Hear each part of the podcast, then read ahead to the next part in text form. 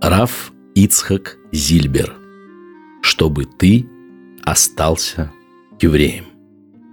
Глава 11. В лагере. Будни и праздники. Спустя неделю после моего прибытия в лагерь наступил праздник Роша Шана. Молитвы я знал наизусть, но все-таки хотелось иметь Махзор, сборник праздничных молитв. Кто-нибудь еще мог бы по нему молиться. Верьте, не верьте, но Махзор мне принес секретарь парторганизации лагеря, еврей Вишнев. Как я не побоялся прийти к нему с такой просьбой. А я убедился, что он, несмотря на коммунистическое воспитание, человек честный и порядочный. Когда нас никто не слышал, я с ним спорил о Сталине, доказывал, что у того нет пророческого дара. Сталину приписывались самые исключительные качества, включая провидение. Опровергать это было смертельно опасно. Не знаю, действительно ли Вишнев так думал, но вот как он объяснял мне плохое отношение к евреям.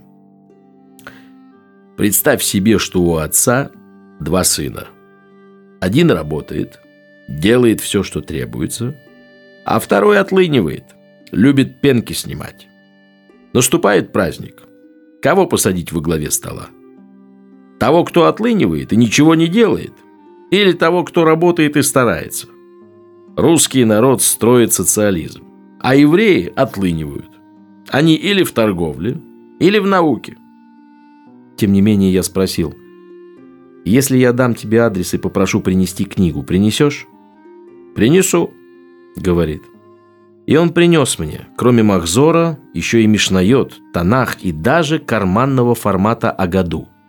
Агада – рассказ об исходе евреев из египетского рабства, его читают во время праздничной пасхальной трапезы, которая называется Седер Песах. Передавая книги, Вишнев предупредил.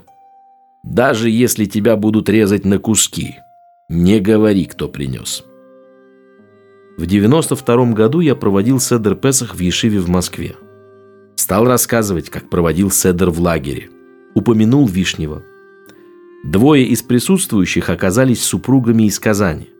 Они вернулись домой, нашли сына Вишнева, сам Вишнев уже умер, рассказали ему, что произошло, и сын Вишнева тут же приехал в Москву повидаться со мной. Он обнимал меня, плакал и говорил, «Мне тогда было пять лет, но я помню, как папа рассказывал, что в лагере есть еврей, который не работает в субботу. Я с ним почитал немножко Танах. Он внимательно, с интересом слушал. Я научил его читать Кадиш, и он прочел за отца и за мать. Ну что, не пропала доставка Махзора там, на том свете? Не пропала. Один этот Кадиш чего стоит? А на днях Иосиф Вишнев позвонил мне в Иерусалим и просил молиться за него – Ему предстоит тяжелая операция. Значит, лагерь тоже был не зря. Может, я сидел для того, чтобы сын Вишнева позвонил мне с такой просьбой. Итак, Махзор на новолетие у меня был, и в первый день Роша Шана мы вместе с еще несколькими евреями тайком молились. Едва мы закончили, в лагере вспыхнул пожар. Мгновенно началось столпотворение. Лагерь весь в дыму и огне, заключенные и охрана мечутся, крики, распоряжения, паника. Усилия надзирателей были направлены не столько против пожара, сколько против заключенных. Как бы не разбежались. Нас загнали в какую-то комнату, полную дыма, и заперли. Это было страшно. Только что мы читали молитву у Нетаны Токев, поведаем о святости этого дня, ибо он страшен и грозен – только что мы произносили «В новолетие приговор записывается, скольким отойти и скольким быть сотворенными, кому жить и кому умереть. Ми бамаим, у ми баэш, кому смерть от воды и кому от огня». И тут же, часа не прошло, горит весь лагерь. Сгорел внешний забор, часть бараков, административных зданий. Вероятно, и люди погибли. Благословен Всевышний, я остался жив.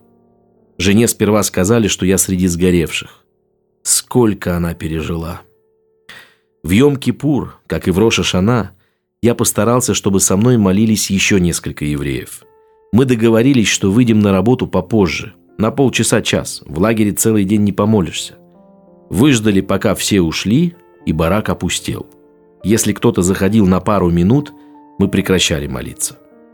Я внушил всем заключенным евреям, что в Йом-Кипур необходимо поститься и работать нельзя. Если же человек вынужден работать, он должен хотя бы отложить на завтра то, что можно.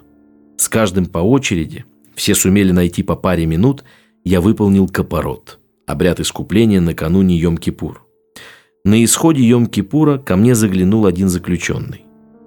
«Слушай, у меня вопрос. Работать, ты сказал, нельзя.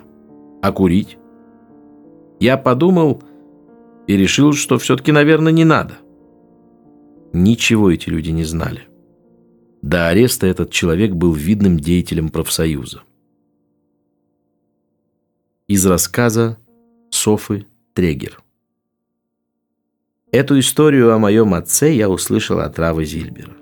Отец был осужден на 10 лет за помощь советским евреям, которые полулегально через Львов перебирались в Польшу. Откуда уже можно было свободно двигаться дальше, и в Эрец-Исраэль, и в другие страны.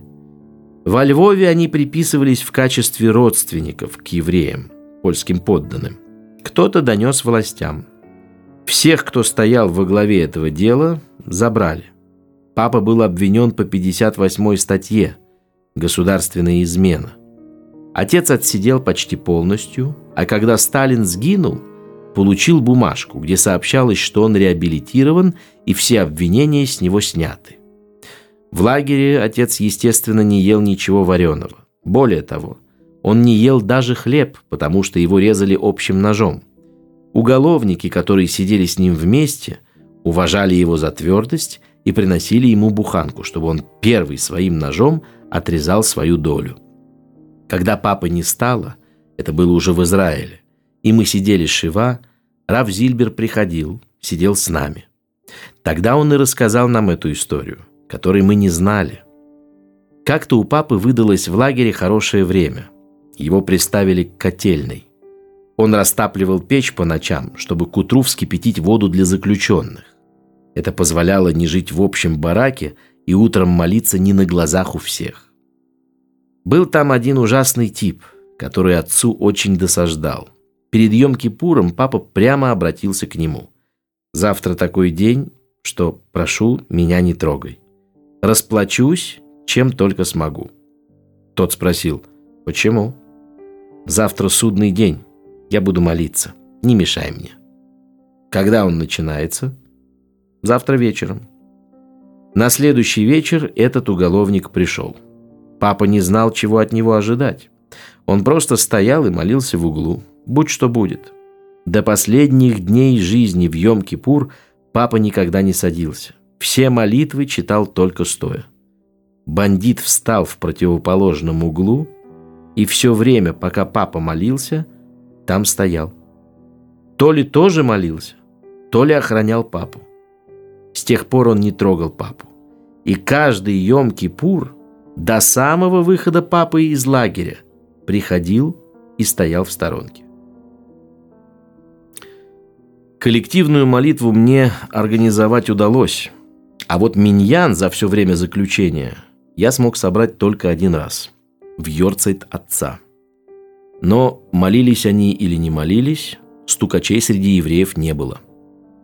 Все, что мог, я старался строго выполнять.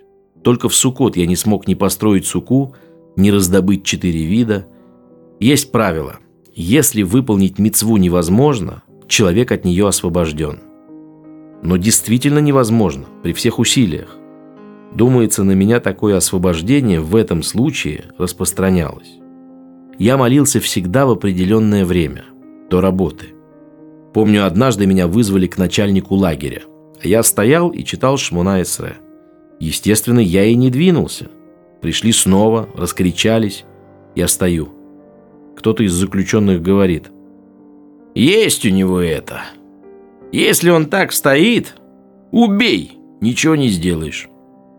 Пришлось им подождать, пока я кончу молиться тфилин. Я просил жену отыскать для меня в Казани самые маленькие тфилин. В октябре жена пришла ко мне на свидание вместе с детьми. Сару, ей было тогда 4 года, дали мне на руки.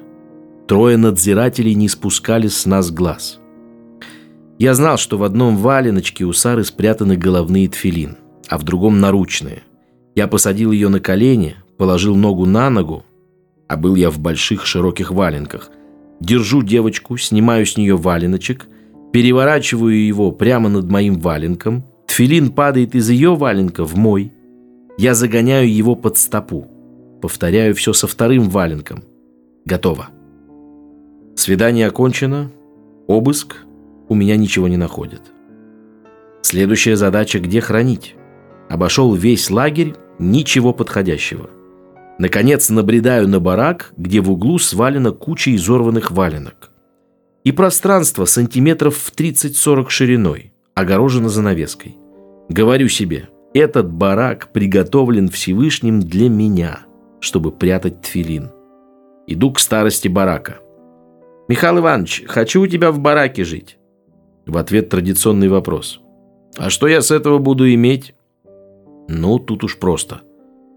Тебе положено мыть полы и приносить шесть ведер кипятка утром и шесть вечером. Буду носить за тебя кипяток и полы мыть помогу». На том и поладили.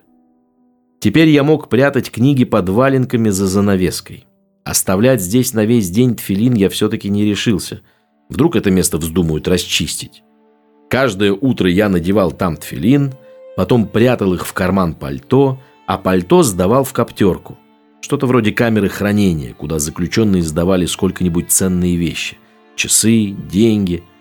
На утро в полшестого я брал пальто, надевал тфилин, молился и опять сдавал пальто в коптерку. Что думали про мои манипуляции, я не интересовался. Из-за этого все два года в лагере я работал на улице в одном пиджаке. А зимы в Татарии суровые. Минус 20-25, а то и 35 градусов. Страшно мерзли руки и уши, но я ни разу не простудился. Удивительная вещь. Выйдя из лагеря, я одевался тепло и все-таки подхватил воспаление легких. Лагерный нот. Знаете, что такое НОТ, НОТ? Научная организация труда. Хоть я и не специалист в этой области – Однажды пришлось заняться и этим. Я взялся обеспечивать водой, таскать воду ведрами из проруби на реке Казанки. Как справедливо заметил Лукацкий, работы было минимум на пятерых. Но я старался справиться один, потому что мне это было выгодно. Я ни от кого не зависел и был доволен, что успевал до захода солнца в пятницу натаскать воды, чтобы хватило до полудня в субботу. Оставалось еще от полудня до исхода субботы. Помогали заключенные за 3-5 рублей, за пайку хлеба. Сказано у Рамбама, закона об изучении Торы. «Коль иш вы иш ми Исраэль» Каждый еврей обязан учить Тору, беден он или богат, здоров или болен, молод или стар, даже бедняк, который просит по домам и обременен семьей, должен найти время учить Тору днем и ночью – и до какой поры? Сказано «все дни твоей жизни». Великие мудрецы, чьи имена упоминаются в Талмуде, зарабатывали на жизнь нелегким трудом. И воду носили, и дрова рубили, но всегда занимались Торой. Я искал время для занятий. Но как его найти, если я ношу воду с половины шестого утра до половины восьмого вечера и прихожу в барак – совсем без сил. Нормальным шагом рейс с ведрами от реки до лагеря занимал час. Я попробовал передвигаться бегом. Вместо часа получилось 45 минут. Я стал работать бегом. 45 минут нес ведра с водой от реки к лагерю, на 15 минут забегал в барак за занавеску, где спрятаны Танах и Мишнайот, и опять бегом к реке. Говорят, чередовать физический труд с умственным очень полезно – я и чередовал. Работал я примерно 14 часов. Значит, учился часа три, три с половиной. Три с половиной часа? Да мне и сегодня трудно выкроить столько для учебы. Так я выучил наизусть Мишнайот Роша Шана, Йома и другие. Хоть сейчас в любом месте откроете, скажу. Это осталось от лагеря. И еще я разобрал в лагере трактат Киним. Его мне тоже принес Вишнев. На воле я его учил, не понимал. А здесь понял. Камера освещалась слабой сороковатной лампочкой. Было, правда, еще и окно, но оно так обрастало льдом, что практически не пропускало света. Почти не проникал свет через занавеску, за которой я прятался. Долго я мучился, пока в конце концов не приобрел способность читать в темноте. Она у меня и по сей день сохранилась. Иногда я демонстрирую ее своим слушателям. Выключаю свет, накрываюсь с головой талитом и читаю. Бригадир Татарин был доволен моей работой. Кроме того, что я носил воду, я очищал территорию от снега и льда и вообще выполнял все его просьбы. Он был человек порядочный, и я был с ним откровенен. «Давай мне сейчас любую работу, все сделаю. Но на Пасху два дня я работать не буду». Договорился и со старостой барака. Мытье полов и доставка кипятка на субботу и Песах отменяются. Что же он сделал? Он поступил некрасиво. В Песах в барак зашел мой бригадир. Староста специально при нем предлагает мне помыть пол. «Давай, помоги!» Я ему напоминаю. «Мы же договорились, что сегодня я не мою». Он поворачивается к бригадиру. «Нет, ты глянь, для нас с тобой нет праздника, а Зильбер что-то там празднует. Работать отказывается». Бригадир спокойно отвечает – да, ни у кого нет праздника, а у него есть. Он договорился со мной, все сделал заранее, пусть сегодня отдыхает. Староста остался с носом. И хотя я еще долго жил в этом бараке, помогал мыть полы, носил воду, но никогда с ним не разговаривал. Новый бригадир Гайнулин Так я устраивался, пока мой бригадир не вышел на свободу. На его место назначили некоего Гайнулина. Вредный тип оказался. Несмотря на то, что в воде недостатка не было, он заметил, что в субботу я воду не ношу и решил заставить меня нарушить субботу. Расскажу только два случая, а их было много. В мою обязанность входило мыть пол в умывальной комнате. В пятницу я вымыл, а в субботу утром по договоренности пол вымыл другой заключенный. Вымыл очень добросовестно. Гайнулин приходит в 9 утра и тычет в пол ногой. «Грязь развели!» Добивается, чтобы я сам мыл. Я опять нашел кого-то, тот помыл. Гайнулин приходит в 12, спустя 3 часа, и опять. «Пол грязный! Надо помыть!» Я снова нашел помощника. Является через 3 часа, опять топает в пол. Я нашел еще мойщика – так Гайнулин пришел в пять и снова топает. Пол не помыт. Тут, сколько я не искал, нет желающих подзаработать. Что делать? Нашел я одного русского старика, лет под 70. На фоне других человек более или менее приличный, верующий. Лежит бедняга больной, без сил. Я прошу, выручи, пожалуйста. Ты ведь знаешь, я в субботу не работаю. А бригадир заставляет получишь все, что скажешь. И он, больной, поднялся и помыл пол.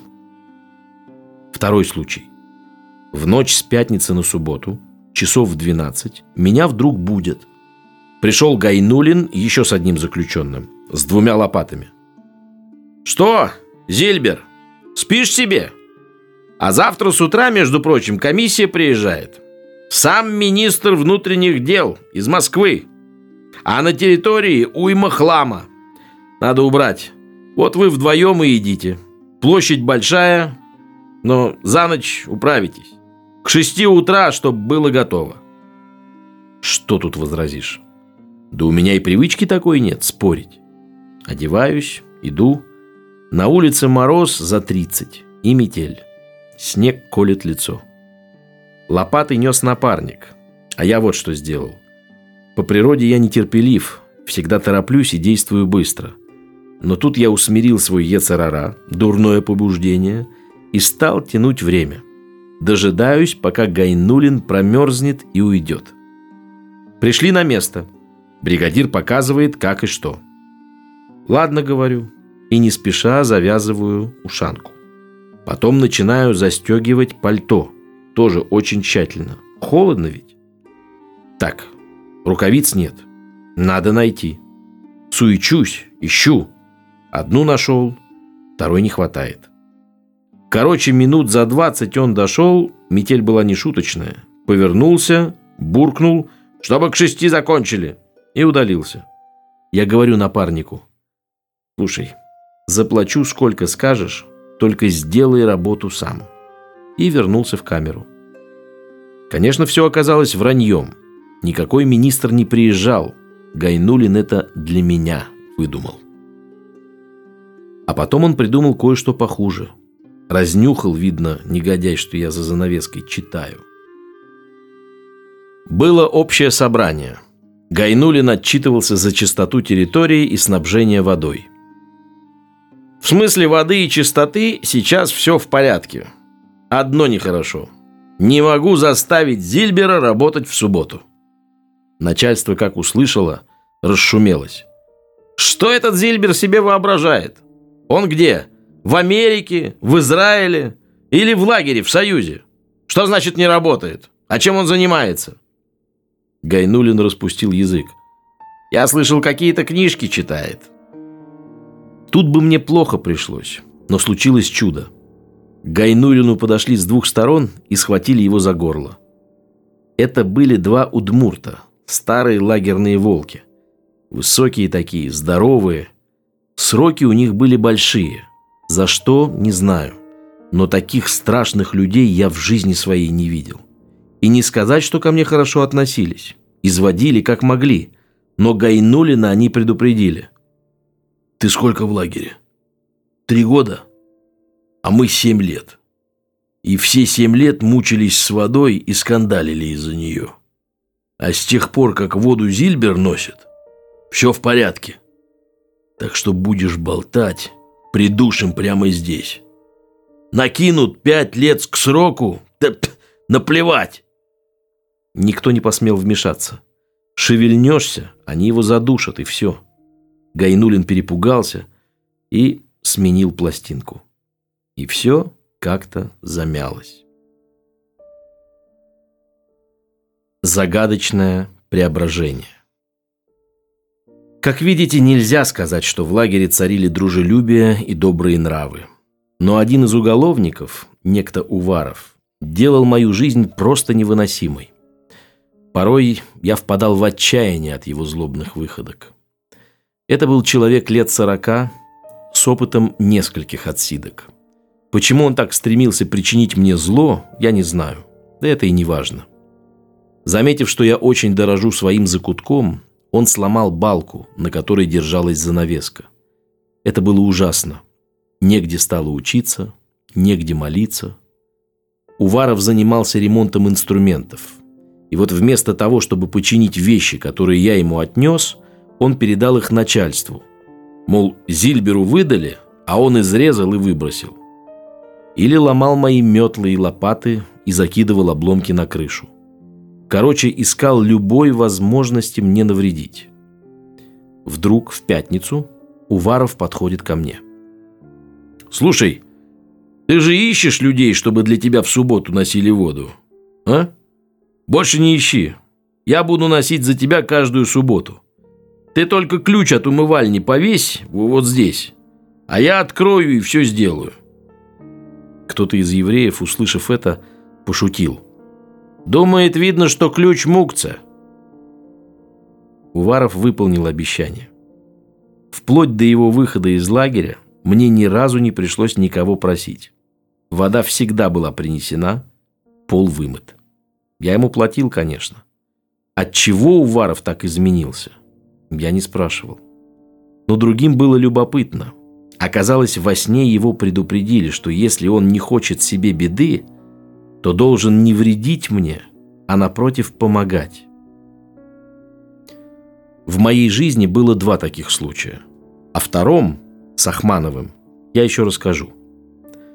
Сон произвел на Уварова такое сильное впечатление, что однажды он даже пошел на мессирут нефиш, буквально предание души, то есть самопожертвование с риском для жизни. Заключенным делали прививку. Опытный зэк Уваров полагал, что укол может быть опасен для здоровья, и категорически от прививки отказался. Его уговаривали, ругали, угрожали карцером, он не отступил. А когда процедура уже заканчивалась, вдруг подошел и говорит «Ладно, делайте». Его спросили «О чем же ты раньше думал? Почему все-таки согласился?» Он объяснил «Вспомнил, что завтра суббота». Он не хотел попасть в карцер, потому что тогда некому будет мыть полы и носить воду. Не хотел нарушить обещание. Все звали Уварова Федькой, хотя ему было уже лет сорок. Он сидел семь раз. Ум у него был замечательный. Голова работала ну просто невероятно. Умнейший был человек. Все понимал. И в людях, и в отношениях между людьми, и вообще в жизни. На Песах я Уварову и хамец продал. Все дни Песаха нельзя не только есть продукты из кислого теста, но и владеть ими. Их можно заблаговременно продать нееврею. Что мы и сделали. Отдали Уварову все свои сухари. Я ему объяснил. Нам нельзя будет в течение восьми дней пользоваться хлебом. Мы тебе продаем все, что у нас останется к началу праздника. Денег у него не было. Я дал ему полтинник, он отдал мне его как задаток. И все было продано по закону. Уварову же мы отдали и восьмидневный хлебный паек на 15 человек. Он, конечно, был рад. Так он помогал мне с полгода, пока не вышел на волю. Жулик ли Зильбер? В лагере сидели и несовершеннолетние, 12-15-летние дети – их называли малолетки. Это были совершенно отчаявшиеся ребята. Опасные, как дикие звереныши. Мимо камер малолеток страшно было проходить. Бросали стеклянные осколки в голову. А не проходить я не мог. Воду носил. Каждый раз иду, дрожу. Молюсь, чтобы не попали. Кое-как я установил контакт с некоторыми из этих ребят. Пробовал давать тем, кто постарше, уроки математики – Пытался наладить их отношения с родителями, которые их навещали. Но у меня, к сожалению, оставалось очень мало времени после работы. Я старался поддерживать с людьми нормальные отношения. Дружил и беседовал со всеми. Со всеми, кроме двоих. Один, русский, до лагеря был главным инженером Одесского завода имени Андре Марти и продолжал работать на этом заводе во время оккупации. Он пытался со мной заговаривать, объяснить свой поступок, но я не мог говорить с тем, кто помогал немцам. Второй был еврей, главный бухгалтер Казанского университета. Он постоянно высмеивал евреев, говорил о них всякие гадости. Растядется и начинает. «Праведники-то эти! Да они все обманщики! Только очки втирают, будто верующие!» И рассказывает про еврейские законы – Мол, есть мясо животного, зарезанного не евреем, нельзя. А шойхи-то нынче днем с огнем не сыщешь. Кто в наше время рискнет резать для них? А они же мясо едят. Жулики. Все как один жулики. Едят трефное, некошерное мясо, а прикидываются верующими. Или расскажет, что в субботу нельзя работать. Или еще что-нибудь. Из-за его так называемых откровений не оставалось никакой возможности соблюдать законы тайно. Это было страшное предательство. Однажды в перерыве сидит он, как всегда, со своей компанией. Среди них Азат, татарин, карточный шулер. Плохой был человек. Как-то проигравший стал его обвинять в мошенничестве, так Азат разбил ему голову лопатой. Сидит этот бухгалтер и болтает на любимую тему – про евреев. А я ношу воду, и, проходя мимо них, слышу обрывки разговора. Кто-то оратору возражает. «А вот Зильбер как же? Он вроде не жулик. Тоже жулик. Наверняка. Ну что-то не похоже. Думаете, честный? Ха, честный. По еврейскому закону нельзя бриться лезвием. А он же без бороды. Тут я удаляюсь и ответа не слышу. Потом узнал. Кто-то ему объяснил, что я бреюсь машинкой. Сам, мол, в бане видел. Опять прохожу с ведрами и слышу. «Все равно жулик». Слушатели. «Да в чем?» Он начинает рассказывать про Песах, что хлеб нельзя есть и так далее. Страшно было слушать, ведь мы могли жить в лагере по законам Торы только потому, что никто вокруг не знал, что мы делаем. Какой-то старый татарин говорит ему – в Песах мы видели, он и еще один еврей ели что-то белое. Э, мацу. И в следующий раз слышу.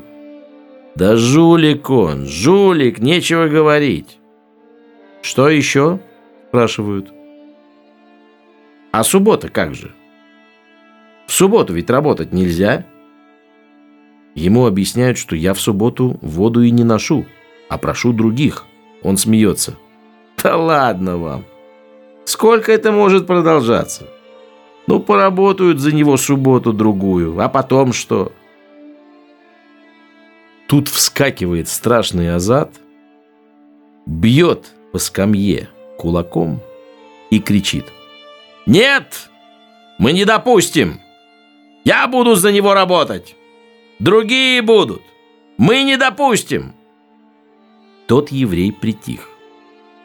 Прошло несколько дней – он подходит ко мне и спрашивает, «Почему вы со мной не разговариваете?» Я ему сказал правду. «Я видел, что вы смеетесь над еврейскими законами, поэтому я с вами не разговариваю». «А может, вы со мной поговорите, и я изменюсь?» В общем, стал я с ним заниматься. Прошло время, и в Йом-Кипур он уже постился.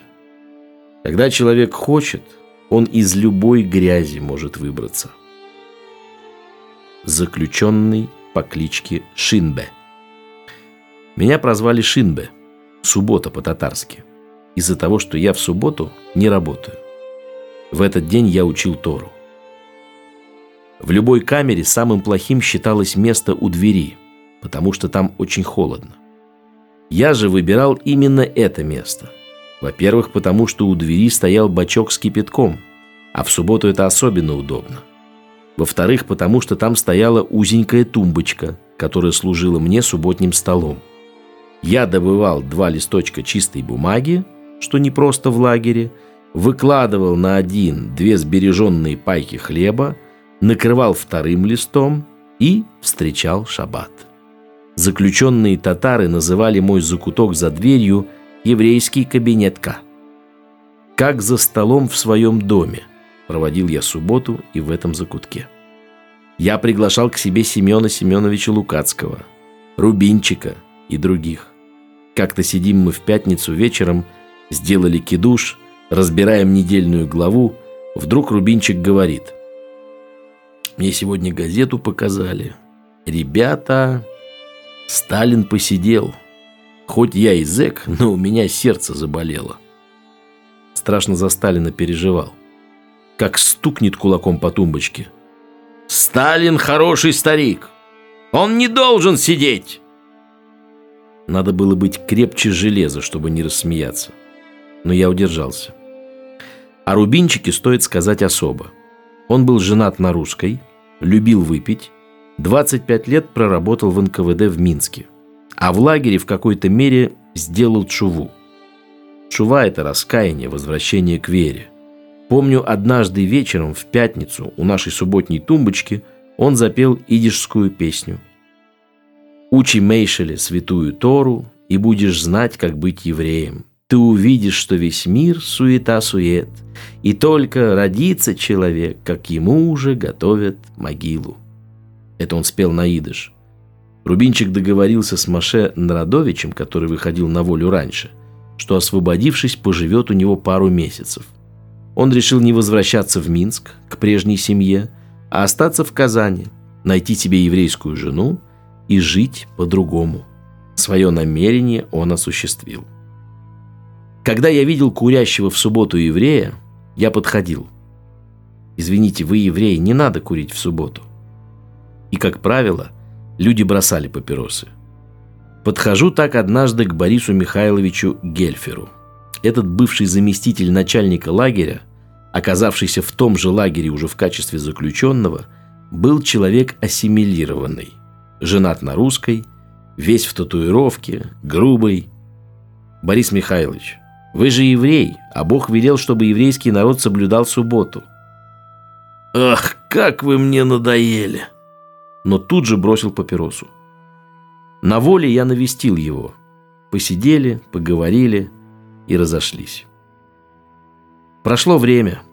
Я работал учителем и, как всегда, боялся разоблачений. Однажды я под каким-то предлогом удрал с очередной консультации в субботу. И именно в этот час, как мне сообщили на завтра, меня искала одна учительница не из нашей школы. Я испугался. Проверка? Выяснилось, однако, что приходила жена Бориса Михайловича. Она нашла меня уже дома и рассказала, что Борис Михайлович умер. Она похоронила мужа на русском кладбище.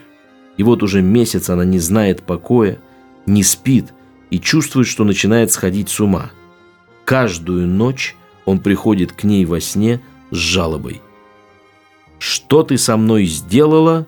Почему не заботишься о моей душе?» Женщина вспомнила, что он рассказал ей обо мне, и прибежала. Что делать? Нельзя хоронить еврея на нееврейском кладбище. А перехоронить практически невозможно, не разрешат. Я решил читать Кадиш. В Казани, если помните, жил Рэб Ицхак Сандак, Ицхак Милнер. Великий человек, сейчас таких немного осталось. Я его попросил читать Кадиш за Бориса Михайловича. Считал, что его молитва будет посильнее моей. Я думаю, он был один из 36 скрытых праведников, на которых держится мир. Попросил я его перед Минхой. Прочел он вечером, а на следующий же день прибежала эта женщина. Счастливая, впервые за последний месяц, как она сказала, она спала спокойно. И еще много раз она прибегала ко мне до конца траура по мужу, чтобы сказать, что все в порядке. Видно, у ее покойного мужа были какие-то заслуги, если с ним произошла такая история. Шмини Ацерет Первое время в должности водоноса я не обращал внимания на постоянно мокрые руки и одежду. Мороз зимой доходил до 30 градусов. Пролившаяся на руки вода сразу замерзала. Кожа на руках потрескалась, язвы не заживали – и руки так болели, что я не надеялся их сохранить. Но я таскал и таскал ведра с величайшим усердием, ведь за это я получал субботу. Наступил вечер Шмини Ацерет, праздника, который приходится на восьмой день Суккот. Стояла глубокая осень. Не так уж и холодно, морозов еще нет, но у меня внезапно начались резкие боли в руках и ногах. Сегодня, когда я прожил и пережил уже немало, скажу, за всю жизнь я как-никак перенес инфаркт и операцию на сердце. За всю жизнь я таких болей не испытывал. Похоже было, что дело пахнет острым ревматизмом. Неужели останусь калекой? Приступ застиг меня на улице. Едва передвигая ноги, с величайшим трудом я добрался до барака. Он обогревался батареей, Обхватил я батарею руками, положил на нее ногу и так пролежал до вечера. Только вечером я спохватился. Сегодня же Шмини Ацерет. Надо веселиться. Надо танцевать. Танцевать у меня, конечно, не получится. Но спеть надо. Со мной в бараке сидел мой подельник, Машина Радович. Он хорошо пел. Я предложил, давай споем какой-нибудь нигун. На идыш это праздничное песнопение – он запел, я присоединился. Все смотрели на меня, как на сумасшедшего. Чего поет? Чему радуется? Это лежа-то на батарее? Барух Хашем, недели через три боли уменьшились. А потом и вовсе прошли. Чудеса. Я-то думал, это останется навсегда. Ханука. Приближалась Ханука – Первый и главный вопрос – где раздобыть ханукальные свечи? Я искал, кто бы мог помочь. И нашел еврея-художника из Вильнюса, Добровицкого. Правда, обращаться к нему было рискованно, потому что он вертелся возле лагерного оперуполномоченного, и о нем поговаривали, что он скрипка-опера, то есть доносчик на лагерном жаргоне. Но он производил приятное впечатление, и я рассказал ему про Хануку. Ничего не знавший о еврействе Добровицкий загорелся. Он работал в КВЧ, это культурно-воспитательной части, раздобыл там одну большую свечу. Я разделил ее на восемь частей, рассчитав, чтобы каждая горела полчаса. По одной свече на каждый из восьми дней праздника. Обычно в каждый из дней Хануки в светильник добавляют по одной свече, так что в восьмой день зажигают уже восемь. Но по закону одной свечи достаточно. Теперь где их зажигать, чтобы не обнаружили? Разводить огонь в лагере запрещается. Надзиратель заходит в камеру каждые 15 минут. А ханукальные свечи должны гореть не менее получаса. Как быть? В лагере были две умывальные комнаты. Я приносил туда чистую воду, выносил использованную и мыл пол. Раздевались там только до пояса. Поэтому здесь можно было зажигать свечи и произносить благословение. Ванная и туалет, где обнажают нижнюю часть тела, в этом отношении не кошерны. Я собирал всех 15 евреев в одной из умывалин, запирал дверь, зажигал свечу и выливал на пол ведро воды. Через четверть часа, он и в умывальне приходил четырежды в час, стучит надзиратель. Я говорю, извини, пол мою, только что воды налил, тебе не войти. Подожди минут 15. В эти 15 минут я выполнял пирсума Ниса. Возглашение о чуде. Я для того и слушателей собирал. Рассказывать о чуде с маслом для миноры, храмового светильника – одна из ханукальных заповедей. Так мы провели 8 дней Хануки. Все как положено. Перед субботой в Хануку я, как всегда, заготовил в бочках воду на шаббат – и вдруг вижу, один заключенный, однорукий татарин, переворачивает мои бочки. Одну, вторую, третью. Я не кричал, не спорил. Я только сказал «Зачем?». Но на него не подействовало. Он вылил всю мою воду. И пошел к начальнику жаловаться, что вода протухла. Мишлоах Манот – было это в 52 году. С хлебом было туго, и я немножко голодал. А тут Пурим. Заповедь о Мишлоах Манот требует посылать в Пурим подарки друзьям и беднякам. Что посылать? То, что ценно в данном месте в данное время. В лагере и луковица – большое богатство. Я обошел бараки и нашел человека, который дал мне в долг луковицу. Потом не без труда сумел занять у другого столовую ложку сахара.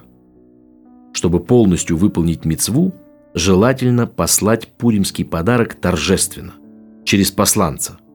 Я взял луковицу, сахар и попросил Исаака Моисеевича, одного ленинградского еврея, сидевшего за что-то связанное с торговлей, быть посыльным. Подошли мы вместе, и тот говорит, «Айзек Миронович, об Айзеке Мироновиче еще будет разговор. Тебе Ицхак Зильбер посылает Шалах Монес. Тот взял и тут же съел.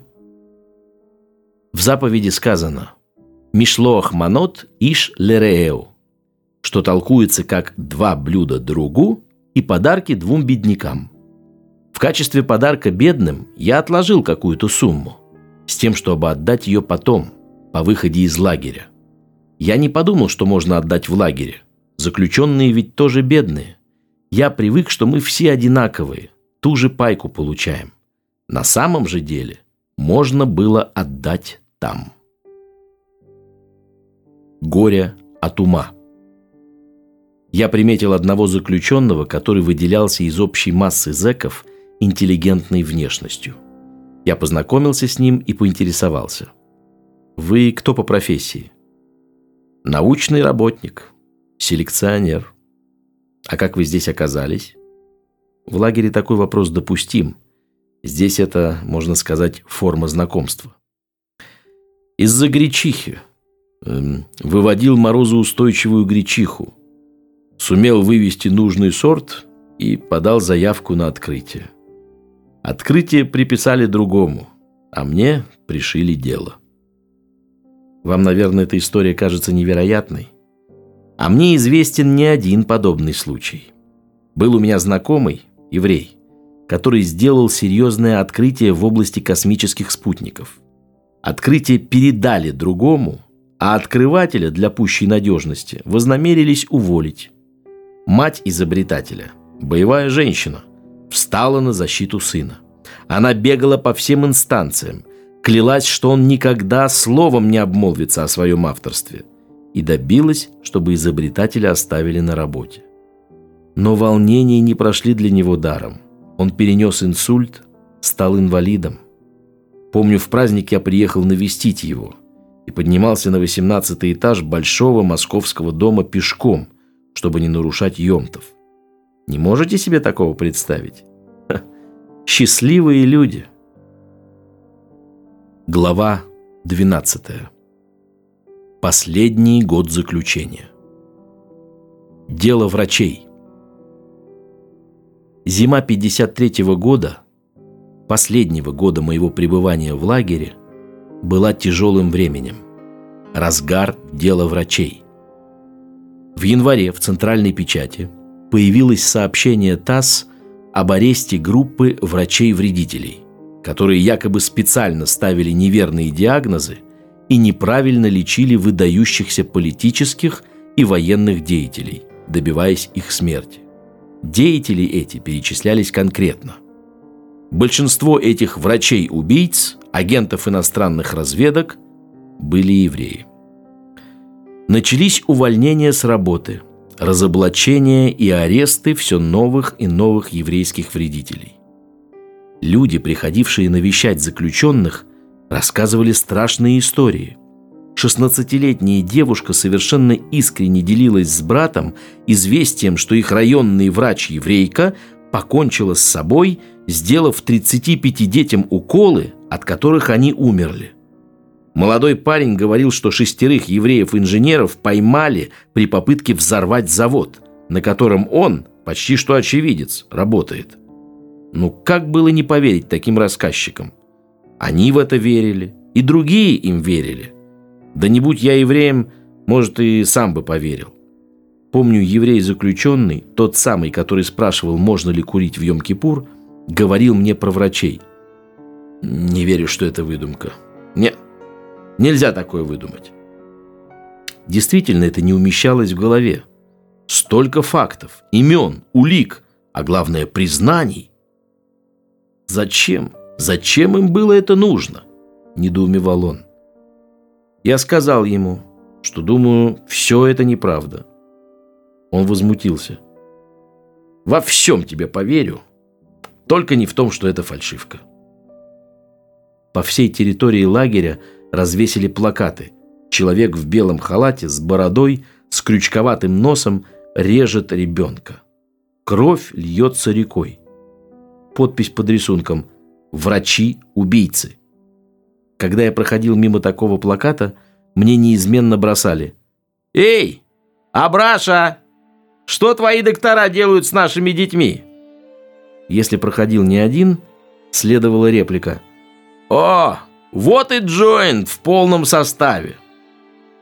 О Джойнте, американском обществе помощи нуждающимся евреям, газеты твердили, будто оно занимается диверсиями и вербовкой шпионов в СССР.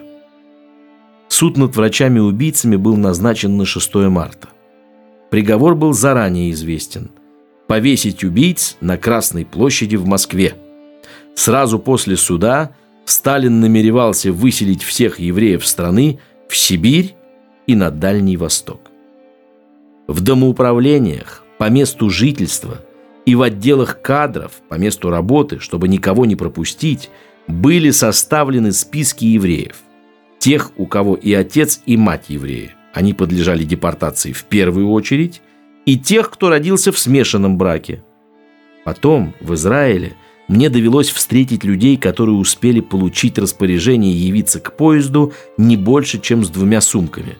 Одна женщина была из Москвы, другая из Ленинграда. Сталин намеревался начать высылку еще в середине февраля, но списки были не готовы. Он нажимал, торопил и крайним сроком для суда назначил 6 марта. По дороге половина выселенных должна была погибнуть. Голод и холод в неотапливаемых вагонах, крушение поездов, расправа на остановках. Народ бурно выразит свое возмущение преступлением врачей. Исследовавший этот вопрос юрист Айзенштадт в своей книге о подготовке Сталиным геноцида евреев, изданной в Иерусалиме в 1994 году, пишет, что впоследствии бывший председатель Совета министров СССР Булганин – подтвердил в беседе с профессором Эттингером, что получил от Сталина приказ подогнать к столице и другим крупным городам несколько сот военных железнодорожных составов. Булганин утверждал, что Сталиным планировалось организовать в пути крушение и нападение на эшелоны со стороны так называемых народных мстителей. В феврале 1953 года Теплушки без нар были уже сосредоточены на Московской окружной дороге, в районе Ташкента и в других местах.